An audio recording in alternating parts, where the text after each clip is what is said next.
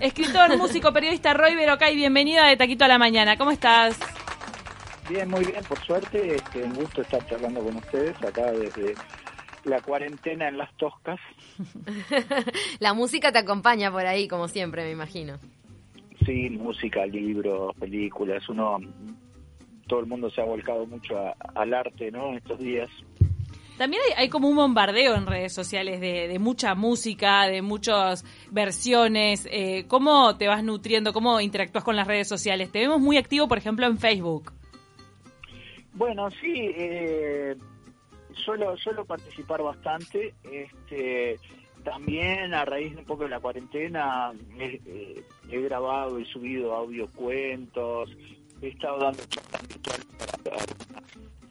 algunas escuelas del interior, este, charlas tipo Zoom, ¿viste? Los, gurises en cada, cada uno en su casa, cosas así, a instancias de algunas docentes.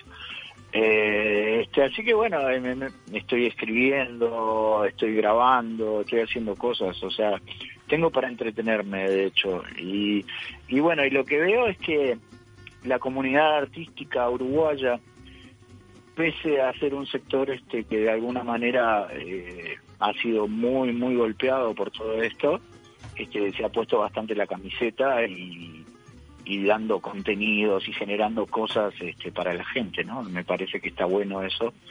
Este, y está bueno que estaría bueno que la gente valore también eventualmente cuando todo esto pase la tarea que realizan todos los artistas nacionales. Sí, de forma absolutamente honoraria, ¿no? Entregando su arte y para que la gente pueda cultivarse y entretenerse en este momento este crítico que está viviendo el país. Ahora vos sos un gran generador de contenido desde hace muchísimos años. ¿Cómo es tu, tu método? O sea, ¿sos una persona que se siente a escribir porque tiene que hacerlo o esperás que te llegue la inspiración, por ejemplo, en estos casos de tanta reflexión, este, estos momentos donde de repente la reflexión está más a flor de piel? Eh, yo creo que hay un poco de, las dos cosas, ¿no? Este, cuando vos con los años te ves así, más o menos conocido, etcétera, etcétera, tenés una especie de compromiso editorial, qué sé yo, de, de anualmente entregar algo, ¿no? Este, porque bueno, tenés este, expectativas, contratos, qué sé yo. Entonces hay un poco eso de la de la no digo obligación, pero bueno, que es como tu trabajo. Tu laburo, obvio, Claro, exactamente. Pero sí, también está lo otro, que no es que te sentás así cualquier día, cualquier hora y empezás a escribir algo, o sea, siempre tiene que haber un detonante que es, la idea, ¿no? El eje, de, puede ser una idea pequeña o algo, pero que es lo que te, te, te, te impulsa a sentarte y arrancar. Yo nunca tengo eh, la idea definida totalmente de un libro cuando lo, cuando empiezo a escribirlo. Siempre parto de una idea base y arranco y voy siguiendo los personajes a ver para dónde van. Por ejemplo, tu, próxima novela es Super Niña.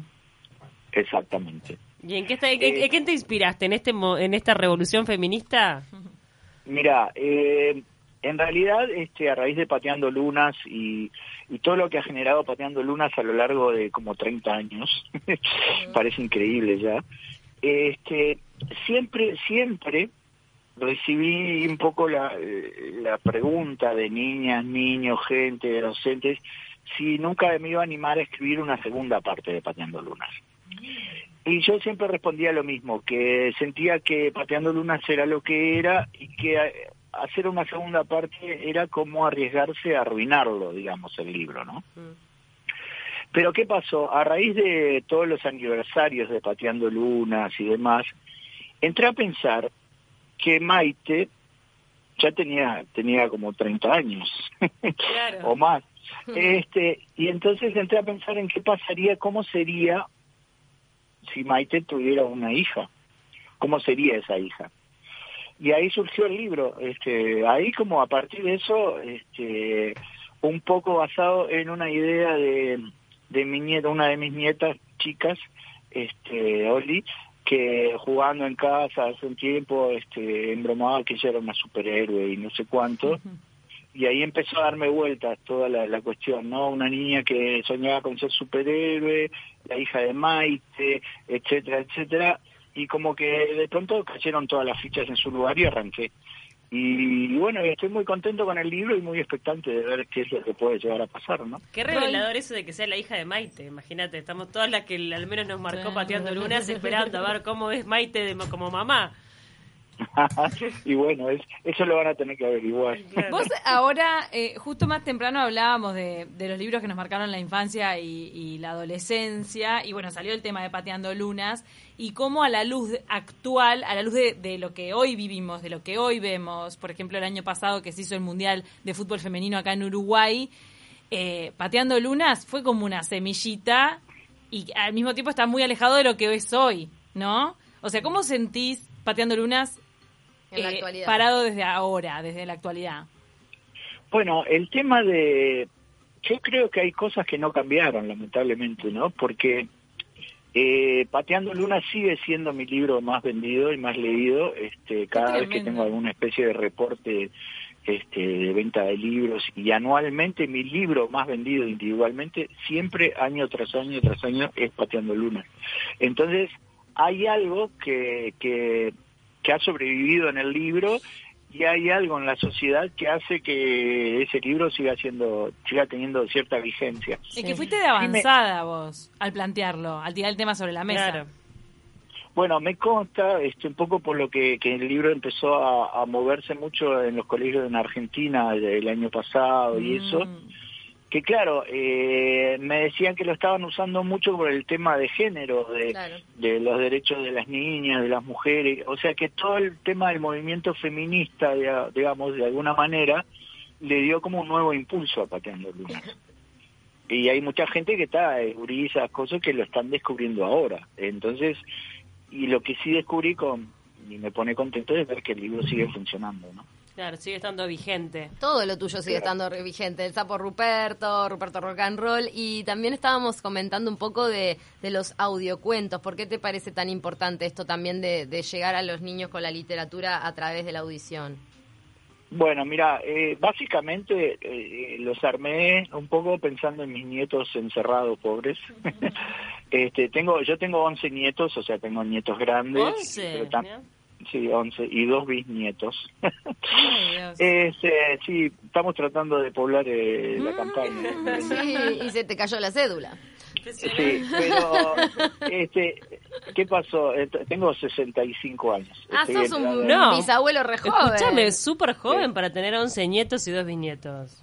Sí, bueno, lo que pasa es que yo me casé muy joven, fui padre joven, fui abuelo joven, claro. claro. este y tal. Pero lo que te decía, entonces, este, fíjate, mis nietos más chicos tienen cinco, cuatro, tres, este, y entonces, claro, están encerrados todo el día, pobres, y, viste, entonces dije, bueno, hasta hacer algo, pensé en un montón de niños que están encerrados, que se aburren, que no tienen nada que hacer, digo, bueno, capaz que siempre está bueno que te cuenten un cuento. Y como, bueno, soy músico también y tengo posibilidades de hacer cosas en casa, de grabar y demás, se me ocurrió lo de armar los, cuentos, pero a su vez meterles música, ruiditos, ambientaciones y qué sé yo, y me divierte mucho hacer eso. Así que, bueno, en cualquier momento ya hice tres este que están ahí en YouTube y eso. Es lo que leo, se llama lo que leo, ¿no? ¿Y hay una web? No, este, eh, yo tengo un canal de YouTube que es Rodrigo Kai y ahí están Super Sapo, El Misterio de la Vaca que hacía caca y El Pollo Loco. Y a su vez, la editorial ha replicado alguno, también ahora el sábado pasado subieron un cuento que yo leí directamente, que es distinto, que es algo como eh, en persona leyendo un cuento, que está, eso está bueno, pero me divierte más hacer lo otro, de tipo, eh, son como películas imaginarias, ¿no? Con música, ruidos y qué sé yo. Este, así que se puede llegar a, ellos por distintos lugares.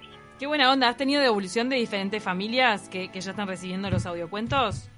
Sí, sí, de hecho este, hay uno que ya está por llegar a, a, las 10.000 este, escuchas y eso, eh, súper sapo. Y sí, gente que te escribe, que te agradece, que qué sé yo, después eh, maestras que a través de la plataforma crea que ponen los links para que los niños o mandan a los niños a escucharlos eh, cosas así que se, han dado viste entonces eh, se ha dado como una vinculación que si bien es virtual muy muy linda también este a través de, las redes con con docentes, con gurises, con familias, este, y bueno, son cosas que espero que, que, que sobrevivan después. Bueno, primero espero que sobrevivamos nosotros. Este, Si sobrevivimos, sobre que sobrevivan. Después del sapo Claro. y después de esto. Roy, Claro. ahora, este, vos como un gran creador, un gran escritor también de nuestro país, ¿qué, qué estás leyendo en este momento? Me intriga mucho saber. Sos, sos un gran lector también. Sí, mira, eh, ahora lo que pasa es que, bueno, ya tengo tengo todos los libros gastados que tengo, ¿no? Sí, claro. Este, pero ahora estaba leyendo cosas que, que tenía así como para que esas cosas que dije, ah, nunca terminé de leer tal cosa, ¿viste? Como es como que uno está preso y tiene tiempo, mucho tiempo. Porque sos de dejar Eh, libros por la mitad. No, No. sí, o en algún momento de haber empezado un libro y haberlo dejado hace años y después ya, voy- a ver, estoy leyendo Crimen y Castigo de Dostoyevsky. ¿Oh? Mirá. Mirá, un clásico. Este, Ficción. Claro, sí, algunos clásicos que o que leí hace mil años cuando era muy muy urí o qué sé yo, este y bueno, y retomando he leído cosas de ciencia ficción que me gusta también. Este, estoy siempre estoy leyendo un libro. Este, ahora como no puedo salir a, a comprar, porque en realidad soy de comprar libros, Relees. este, y claro, releo o busco por internet, viste, que hay cosas que son de, de acceso general o que eso sea. Roy, eh, a esta altura, ¿qué, ¿qué sentimientos te genera el sapo Ruperto? Porque viste que hay músicos, por ejemplo, que hay un momento de su carrera que dice, "Ta, no quiero cantar más este hit, me tiene harto. ¿En tu caso te ha pasado algún momento de rechazo, algún momento de, de amor platónico? ¿Cómo es el sentimiento que desarrollas con ese personaje que tanto te ha dado?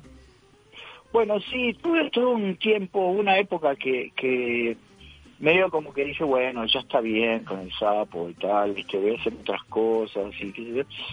Pero después, ¿qué me pasó? Eh, en esa época yo daba muchas charlas así en escuelas, eh, a veces hasta dos por semana, iba a todos lados fui.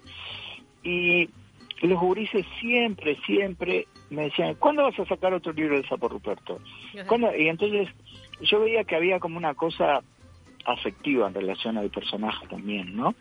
Y ahí eh, entré a pensar si tenía derecho de alguna manera a no hacer algo que le hacía más o menos, no sé, como que le aportaba algo, le hacía bien a los niños. Y entonces ahí empecé a pensar más, más en serio en el tema del personaje y qué sé yo, y sentí que bueno, que tenía como una cierta responsabilidad hacia el personaje y hacia los gurises, y ahí lo retomé. Y de alguna manera lo que, lo que hice fue como asumirlo, como decir, bueno, soy el autor del Sapo Ruperto. Claro. Claro. autor- Amigarte Eh, con eso y... Claro, y, y está bueno, y decidí, bueno, está bueno de última, no tengo por qué renegar de esto ni nada, ni sentirme presionado, ni qué sé yo. Mm. Lo que sí me planteé que cada cosa que hiciera relacionada al personaje tenía que ser lo mejor que yo pudiera hacer, que nunca lo iba a hacer solo porque Por cumplir. había demanda, Claro. claro. Porque si no, si fuera un tema comercial, habría, no sé, 60 libros de Sapo Ruperto. Este, habría escritores fantasmas contratados para escribir el Sapo Ruperto, más que alguna Claro. cosa así. Decidiste eh, preservar su esencia de alguna manera.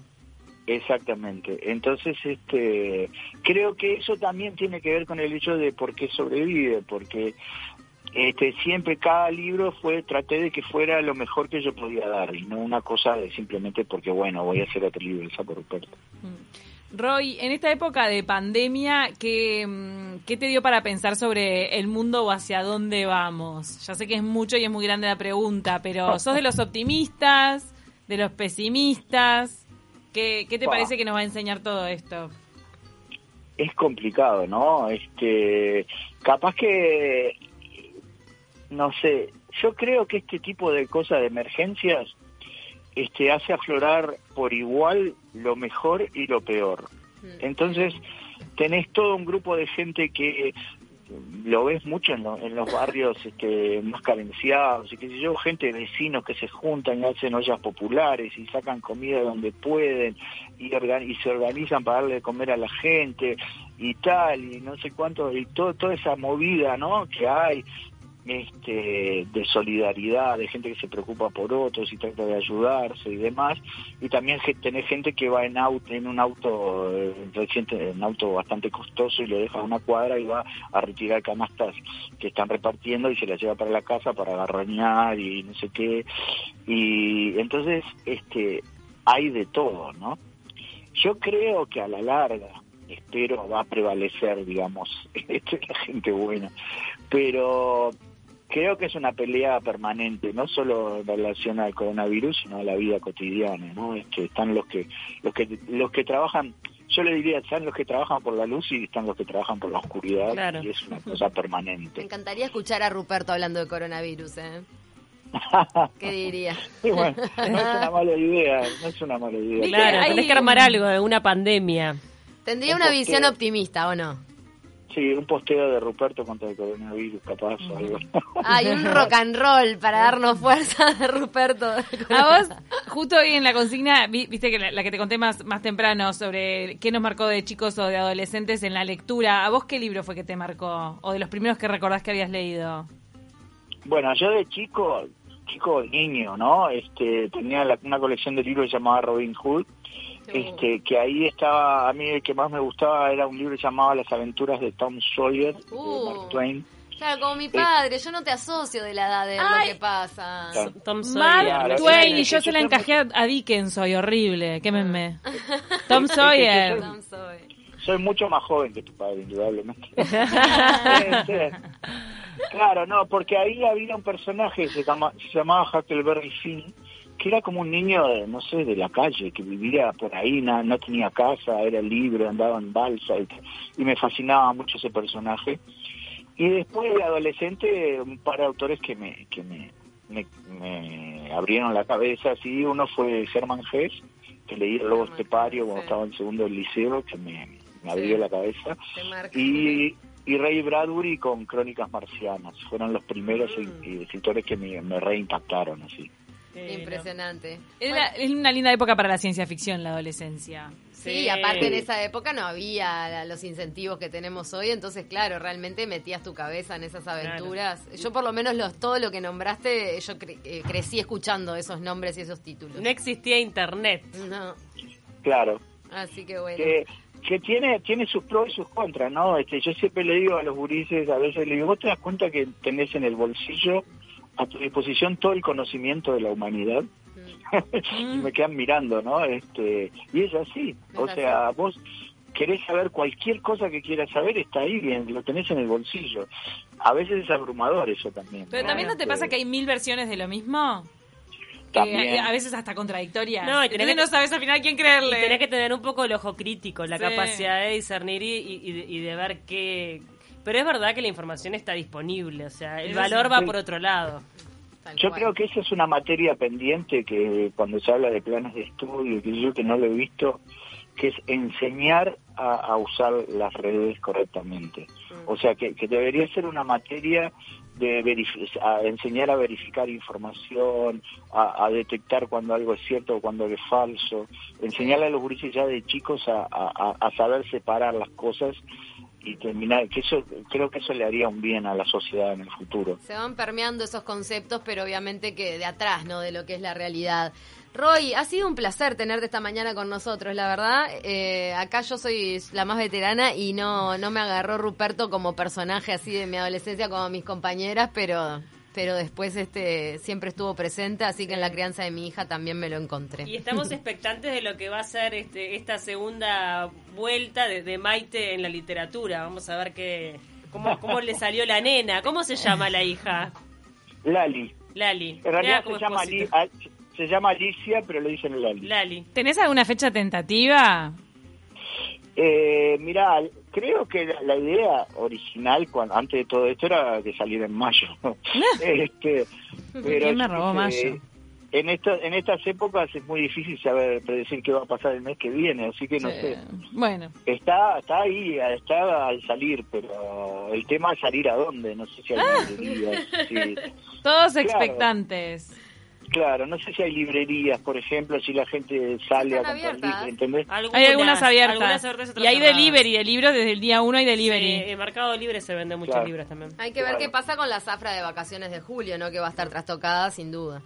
No, eso creo que ya. ya. Ya está. Nosotros teníamos para la cita rosa este, con Ruperto Rock and Roll y qué sé yo, la- ojalá se dé, pero la veo, la veo complicada, ¿no? Porque me parece que los espectáculos públicos así con gente van a ser de las últimas cosas que se van a habilitar. Sí, con el invierno por delante, sin duda. Gracias, Roy. Ha sido un placer tenerte con nosotros hoy. Gracias a ustedes, un abrazo. Un beso grande.